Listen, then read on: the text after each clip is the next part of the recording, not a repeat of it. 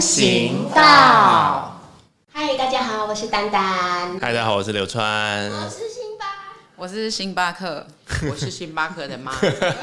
哇，我们今天人好多对，哦。好热闹哦。对啊，那星巴就是我们这个上一次有跟大家介绍，对我跟丹丹千辛万苦，最后终于然后上天给我们的宝贝儿感子。恩有给给我们的礼物的宝贝儿子。哎，对，那星巴克跟星巴克的妈妈是我觉得真的很有缘分，因为辛巴在很小以前，在还没有上幼稚园以前，就参加了同溪自然游戏场。那就在这里就遇到了陈静老师以及柳树婆婆。后来我们在幼儿园呃中班的时候，陈信老师又成为他的老师，而然后我们那时候也有参加柳树婆婆的自然游记院的相关的活动。是那更有缘到现在今天，对辛巴已经国小快要毕业，而他还是他的老师。就这份缘分真的是好难得，而且能维持这么久，真的会觉得哎、好感恩。对，所以今天很荣幸能够请到两位来跟我们分享。那能不能先请两位也就简单的自我介绍一下？Hello，大家好，我是陈静，然后我就是辛巴，从很小的时候，然后到现在，我都无法想象他现在要毕业了。天哪，我觉得他毕业典礼的时候，我一定会哭死。好像自己的小孩嘛。有那么快吗？他快毕业了，然后我就觉得哇，时间过得好快。呃，我老很多了。其实我们还有一个缘分，刚才忘记提到，就是我们曾经一起假装一家人，然后去台东的对 对一个那个某一个农那个帐篷的农场农他场农场对。对，去帮他们拍又要拍宣传照，宣对对所以还有老中青。他装一家假装，也装的蛮好的，蛮自然的。啊、对，完全没有，完全不违和。哎那一次还蛮难得，我第一次看到一个很高的男生被鹅追，这件事让我印象很深刻。我觉得我们两位是因为这样的缘分，所以我们跟大自然有更多的接触，然后还有更多的连接。要不然，其实、嗯说实在的，我从小就是都市咖，也没有什么在大自然中太多太多的体验。虽然一直很喜欢蓝天白云，但是仅止于此，因为都市能看到大部分就是蓝天白云。他小时候应该还有蓝天呢，现在比较少。嗯啊，其实我也是都市孩子，哦我并不是我，我是在城市里面长大的。只是以前我小学的时候，暑假就有机会去乡下外婆家。我乡下外婆他们在宜兰那个丽泽姐那边做种田，所以长大后来就一直觉得说，那是大概是我小时候童年唯一的回忆吧。所以就会很喜欢，然后去接触自然之后，就发现哎、诶好像这里才是我的归属，然后就开始走上这条路这样。哇，嗯是如果我没记错的话，以前最早那时候，呃，知道柳树婆婆的时候，好像是跟荒野协会说，那时候是还有连接的。对我应该说是加入荒野的时候才敢摸蛇跟青蛙，以前还不敢。哦可是很好笑，是以前我是帮一个老师，就是在带交通大学罗浮群的野外求生的教官，那我在帮他做助理，做了很久。那我都想说，以前那时候也是会有蛇啊什么，但是我基本上就是看，我不太会去抓去摸。一直到加入荒野之后，那个徐元学老师会逼着我们要去摸，要去抓。那个一次之后，你就会爱上了，你就会觉得哦，原来这么好摸，原来摸起来好舒服哦，然后你就爱上了，你就从此以后你就你就会觉得哇，我们国中也有摸过，我们国中班上有一条蛇，就有一个同学不知道从哪里抓来之后，就养在我们教室后面的花盆里面。哇 因为其实是蛇很温驯的，不是所有人的蛇都会攻击人，但是我们就得学会要怎么样去分辨，要不然就是对台湾好像有蛮多的这种危险的毒蛇，像青竹丝啊，龟壳花，嗯，哇，好厉害啊！插画插的很好。我觉得这个都是我这个都市小孩很难想象的。嗯 要常跟他相处，你就会看到他就是跟他打招呼，对，嗯，所以其实，在自然里面遇到蛇的机会很多，像辛巴的学校那边啊，晚晚上他有固定在那边调查，就是好像两个月还是三个月一次。对，然后我们出去，几乎他们学校那条路真的就是蛇很多，对。哇，真的吗？我们一个晚上就是三条蛇都很正常啊。对，对，哇，那下次青师恳谈我们不要去好了。没有上之前学校有一班里面有一只蛇两只，啊，两只后来发现是两只，那是那是跟你们一起听课吗？不是在那个导师他们是男女朋友吗？屁，对，在导师班，就是因为我们的学校就在生态非常好的地方，所以小孩能接近自然的机会就非常，就他就已经处在那个环境里面，所以那个教室有蛇，或是学校看到蛇，我觉得那个的状态比较像是，呃，我觉得跟大部分如果是都市小孩学校应该不太一样。我们学校的小孩看到蛇的情况下是要先保护那条蛇，因为小孩都会围过去 围观，所以要先保护蛇，不是先保护小孩，因为怕蛇被吓到会被踩到这样子。对对对，所以可以分享一下，就是你们呃带过这么多孩子，然后去过很多地方嘛。我们像去半夜去到那个 深山里头看萤火虫，对，就是以前有那个亲子呃叫夜观，然后就看一些萤火虫啊，然后顺便夜游山林步道啊。那能不能分享一下，就是你们觉得有在啊、大自然在森林里面长大的孩子，会跟就是缺乏这样的经验的孩子会有什么样的差别呢？呃，其实我觉得啦哈，他的情绪管理会比较好一点。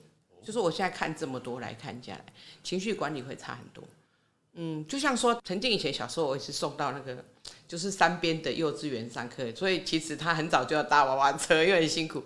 可是你知道吗？他们很好玩，他们这样子上课下来，后来发现，就有一个老师特别去把他们那个幼儿园的孩子，后来小学又送到山上去嘛，啊，有些就还在都市读。后来他们就特别有一个老师特别去看了这些孩子的状况，做了一点记录，就只是单单纯这个幼儿园的小孩而已。他就发现跟一般的小孩来比，他的情绪管理会比较好。这真的是我们不知道的事情。对啊，对啊，我本来以为就是这样，就是让小孩子多接触自然，可能让他们对自然比较有感觉，然后对自然的认识比较多。没想到这样子其实对呃心理的层面也是有影响的，甚至是不是到后来可能对他的灵性上面其实也是会有一些影响。我觉得一定有哈，我自己就好了。其实我前两诶、上个礼拜带他们去我们三峡一个熊空溪一条步道，那条步道以前很少人，现在人比较多。那我都会常常讲说，他说你自己会来吗？他们说你带队来的时候来，带团来的时候来，那你自己会不会来？像珍稀宝也是，珍稀宝很难走啊，但他们就说会啊，我自己会来，为什么自己不来？他说啊，你不是带团常常来，那你自己来干嘛？我说，当我卡住的时候。当我想要想事情的时候，我就会自己来走。因为当你自己来走，我常常开玩笑说，哎、他会给我能量，他会告诉我该怎么办。就是你情绪不好，你卡住的时候或怎样，你都可以去。而且再加上之前有些朋友，他就是也是重病，就是癌癌症到后来很末期了，他医生已经觉得不太行了。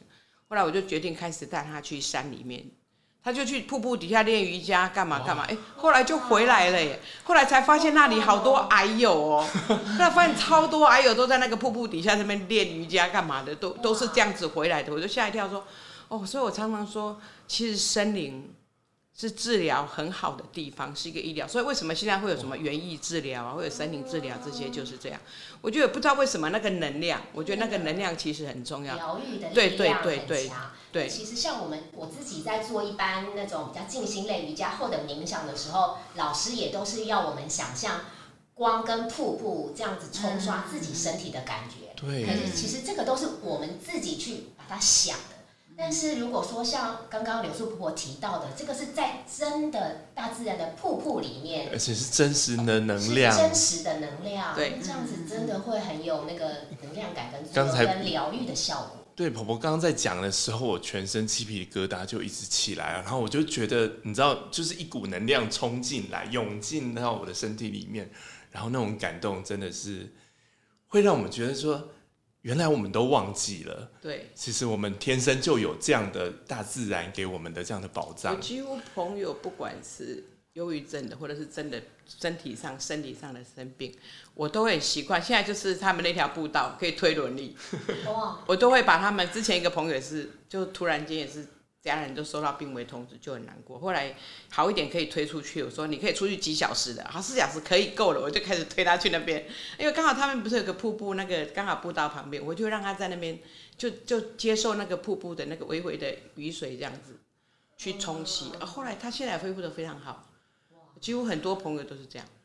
哎，这真的是我们事前完全都不知道的。我觉得光今天听到这个资讯，大家都已经值得了。那我自己觉得，就是大自然，就是刚刚刘叔我讲疗愈的那些力量，我觉得是一定有，而且那真的不只是小孩。然后我自己在观察小孩在大自然跟在呃，如果都是在教室里面长大的小孩，或者是在比较小，但是他。玩玩的，我觉得他有更多可能性，因为在家里玩的，或是在学校玩的东西，他可能有某一种，但可能多一点创造性，可能乐高或什么，就是它的组合性。可是如果当他在大自然的时候，他就真的呃某种程度来说，刚开始进入大自然才会不知道可以玩什么。可是当他如果长时间或是更多接触大自然的时候，你会看到他的那个游戏的可能性更丰富。那我觉得是现在的小孩，我自己觉得很需要一个是独处的能力。可是如果多待在大自然一点的时候，我觉得那个独处的能力其实是很很强的，因为他拿一个树枝就可以玩很久。然后像他们 现在，对不对？大一点也不用玩，他就光是削一个树枝就削很久。然后比较小的可能是拿来挥啊，拿来打。那你在学校会在大自然玩什么？玩啊。嗯，走一走吧。我知道你很喜欢挖沙挖土，做。然后他们之前盖了一个很精彩的城堡，呃，它叫东台古堡蚂蚁飞飞蚁共和国。对对对，名字好长哦。爸妈都不知道这件事情。他们盖的很好，因为我们前面那个校外教学去澎湖看了很多那个古堡，然后他们回来就在。泥土地上开始，然后就是建造一个非常厉害的王国这样子，所以他们真的可以在大自然里面玩很久。可是我觉得这个能力是堆叠出来，不是你今天他今天第一次接触大自然就可以做到这件事情。我觉得是长期他浸泡在这个环境下所长出来的能力。对对对，哇，我我觉得这真的是结合了就是观察力、想象力。创造力，然后才能手做的实作能力。对对对，结构性也会比较强。还有长拼乐高啦，也会有，也会有，也会有，也会有，一定对。对啊，你的乐高或许这么会拼，也是因为你在大自然中把这些能力都培养出来了。嗯，他在拼乐高的时候，常常想象的剧情，其实也都是有是动物王国的故事嘛。嗯，有时候是。对，因为其实我常常讲说。呃，用自然的方法养小孩很省钱，真的，因为就不会买那么多玩具，而且讲真的，孩子比较不会沉迷于电动，他会比较，因为其实自然的变化比较多。像他小时候，我就还记得，曾经小时候也就我带他去玩具反斗城玩了一天回来，他就说他回来会突然间发现一件事，他就跟我说，嗯，还是外面的好玩。他说这个都是人家设计好的，可是外面是没有设计的。我可能每次看到的东西，我想玩的东西。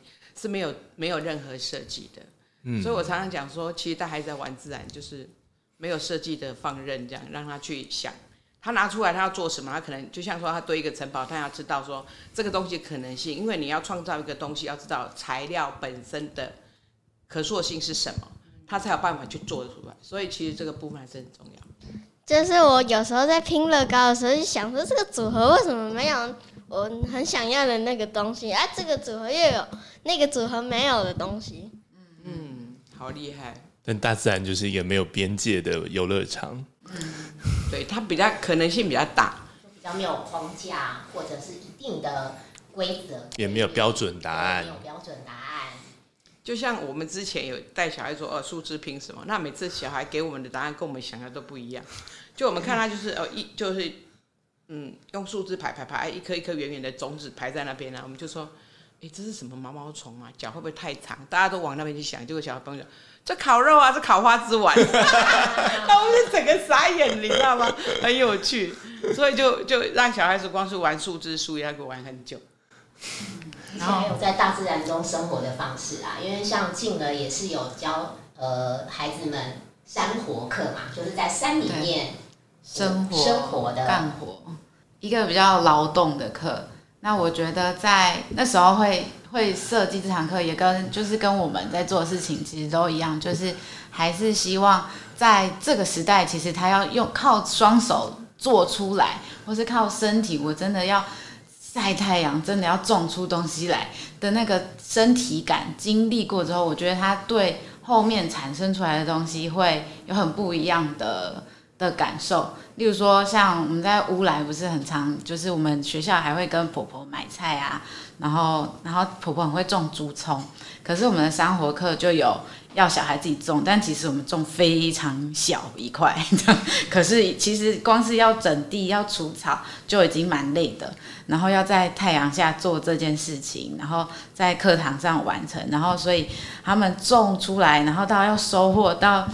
到采收的时候，他们就会拿着那一小撮猪葱，跟他平常买的一百块那一大把猪葱说：“哈，我种这么久才这么一小把，那婆婆平常种的应该很辛苦吧？可是，在她没有经历过之前，她可能不会知道这些东西是怎么来的。所以，我都很珍惜小孩给的这些回馈，但是确实是他们有身体。”经历过太阳的热啊，溪水的冰啊，所以他会记得，身体会记得这件事情，是蛮，我觉得是很珍贵的回忆。嗯，对啊，我听了好感动哦。然后那时候我们三活课的时候还要轮班去浇花，啊，浇浇浇水。对对对。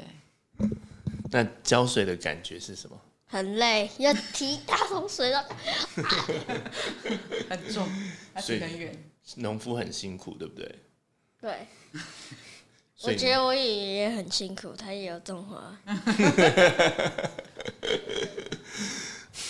孩子身体的感受其实是很敏很敏感的，就是他会知道说哦，这个身体这样做。可是我觉得最大的好处是他们不会不愿意。嗯，很多家长就会，比如说哦，下雨天会说，哎，下雨天不要出去。可是你有没有想过，是你不出去，还是孩子不出去？哦，这个是一个哎，对，有趣的事，对，这是值得去思考的。看他们学校的小孩在下雨的时候，对，通通都在雨中玩，都在中庭跑来跑去。家长会说：“哎，下雨天不要出去。”这样，我就想，下雨天为什么不要出去？这件事情让我觉得很很那个。说，你有没有问过孩子要不要出去？是你不要出去，不是他不能出去。对。那个我们学校也有，就是那种下大雨时候，就是之前会玩那种，就是捡到石头布，然后最速就要跑到跑到对面去。中间就是中庭，然后就是要，然后就要雨淋啊，然后冲过去，冒着暴雨。他们把这个游戏叫做冲雨。冲雨。你看，孩子在那种学校就会发明游戏，各式各样。然后回来就哈球了，对不对？对。呃，我只有玩过一两次。对，应该是说他要在呃下雨，我们通常比较担心是着凉感冒，所以就是变成后续的。第一个，我觉得就是也很感谢家长愿意洗衣服，就是因为他们通常会玩的非常脏，因为那个雨水啊、泥巴，这是第一个。然后第二个是，第二个是就是他要练习怎么照顾自己，不是说我玩完然后就很开心就这样结束。但因为我们后面还需要上校车啊，在吹冷气，所以他们就要就要知道说，哦，我已经开始冷了，我要去换衣服，我要去吹头发。那这些东西都是。准备好，然后他会知道他要怎么为他自己负责，不是玩的很开心就结束这样子。哇，这些细节我们都不知道。对对对，听了觉得哇，原来好感动。小孩已经渐渐渐渐的长出这些能力及呃对自己负责的态度，都是在这种过程中慢慢慢慢慢慢一点一滴的累积的。对。但我们今天没有要宣传这个学校，对，会怕太爆满了哦。对，应该说是给家长一些观念，就是我们的活动其实也都是，所以我们很多时候雨天都还是会请大家准备雨衣，因为我们觉得在台湾，他什么时候没跟我们讲过？有有有，我们没有认真看行前通知，没有了，因为你刚好出来可能都是晴天哦，然后没有遇过雨天，我们的活动。但是其实我们很多时候下雨还是会出去，因为我们觉得经历雨天也是在台湾蛮蛮重要的吧，因为尤其北部真的无时就是很常在下雨。对对对，我们之前有一次在东满步道，那雨很大很大，那整条步道就是一你就是走在河道上，然后你知道小朋友还拿雨衣。你知道吗？他就接水，就他的鱼能接多少球 比赛，你知道吗？我就觉得哇天啊，这些小孩这么能玩。啊，有一次我是带一批就是比较新的家长，他们就比较没经历过，偏偏又遇到雨天，然后一下雨的时候，下次我就说，哎，你们不要紧张哦，我们先到旁边来哦，你开始安静的感觉。啊，雨开始下，我就说雨在下，我说你听那个雨落在肩膀的声音，跟落在顶头顶的声音，跟落在背后的声音是不是不一样？你开始注意听。其中有一个小孩是学音乐的，他就开始什么哦，这边哆，这边咪，在那边那边开始说哪里哪里这样子，就很有趣啊。他们就就觉得哎，这样蛮好玩。那有一个这样准备比较多，他就有雨有雨伞，然后小孩就把雨伞抓着就蹲在地上，然后他蹲很久很久，我想说他到底在干嘛？后来说很好玩哦，他就站起来之后，我们全部下他，屁股整个很脏。为什么？然后雨落下来，那个泥巴会喷到他的屁股上面去，他也觉得他好开心。他说。哇！结果我的屁股都是泥巴，好好玩。他说他是喷上来哦，不是我坐下去，我没有坐下去。他也强调这件事，然后我就讲，所以其实我们的行前通知每次都会交代家长说要多带衣服，即使没有碰到下雨天去山路走下来，还是会流汗，衣服会湿。对。那刚刚讲了上车吹冷气，其实就很容易感冒，所以我们每次都会交代说多带几套衣服。那以前我在带陈信出门，不骗你，就出去一天最少都带五套，还可以分别人穿。对。因为它很快就一下就脏了湿了，然后一直换呐，所以我大概以前出去我都会带带个五套衣服，啊，有时候别人忘了带一个分别人穿这样子，对，所以觉得说，而且我们会常常讲说，有些活动我们交代讲说，哎，你不要穿太好的衣服来哦，因为它很可能会弄脏或者回去不好洗。所以你最好是穿不要的衣服来。家长说，我们好难找不要的衣服出来。真的，真的，就是曾经的生活可以有新鲜通知，有时候要要带那种旧旧，然后不要新的衣服。对，尽量不要白色。穿新鞋来上课。难怪每次上完课，我我就要帮你买新鞋。那我很好奇的是，我们家的这个辛巴跟陈静的缘分这么久，柳树婆婆当初是怎么样，呃，教养陈静，让他是一个大自然的孩子，让他可以在大自然这样徜徉，然后进而也把自然分享给像辛巴这样的孩子呢？以上我们提到的内容，纯粹是个人经验及感受的分享。但每个人状况不同，大家还是要听专业医师的建议，评估自身的情况，照顾自己哦。